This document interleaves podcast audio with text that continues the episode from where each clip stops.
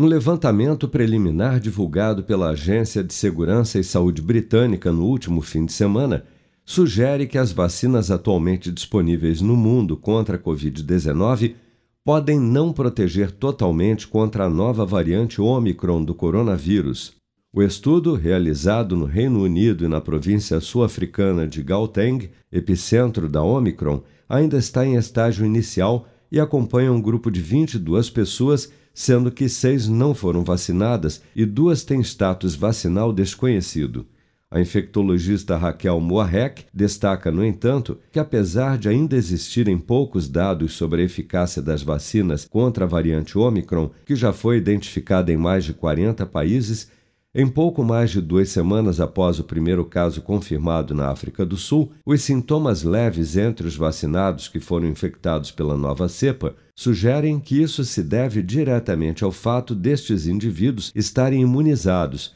e que, por este motivo, não acredita que haverá necessidade de uma quarta dose de vacina especificamente contra a Omicron. Por enquanto, o que está se mostrando é que com a terceira dose, ou a dose de reforço, nós estamos com uma resposta sustentada de defesa. Ainda não tem nenhum trabalho mostrando a necessidade de uma quarta dose. As discussões agora são de resposta com todo mundo na terceira dose para ter essa resposta imunológica e avaliar a, em perfis de cada país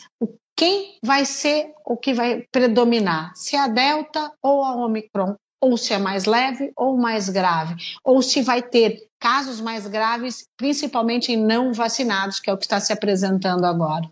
Dados do Programa Nacional de Imunização apontam que até amanhã desta terça-feira, 159.705.931 pessoas, ou 75,4% da população do país, já haviam recebido a primeira dose de vacina contra a Covid-19, sendo que destas, 137.355.248, ou 64,9% dos habitantes do Brasil, também já foram imunizados com a segunda dose ou dose única contra a doença. E 18.457.123 pessoas ou pouco mais de 8,7% da população, já receberam a terceira dose ou dose de reforço. Segundo a última atualização do painel Covid-19 do governo federal, em 24 horas foram notificados pelas secretarias estaduais de saúde 4.385 novos casos e 108 mortes provocadas pela doença no Brasil nesta segunda-feira, elevando para 615.744 o total de óbitos relacionados à Covid-19 desde a primeira morte confirmada no final de março do ano passado.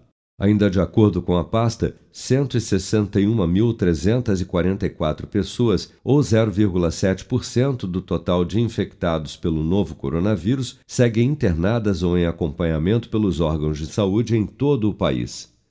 Com produção de Bárbara Couto, de Brasília, Flávio Carpes.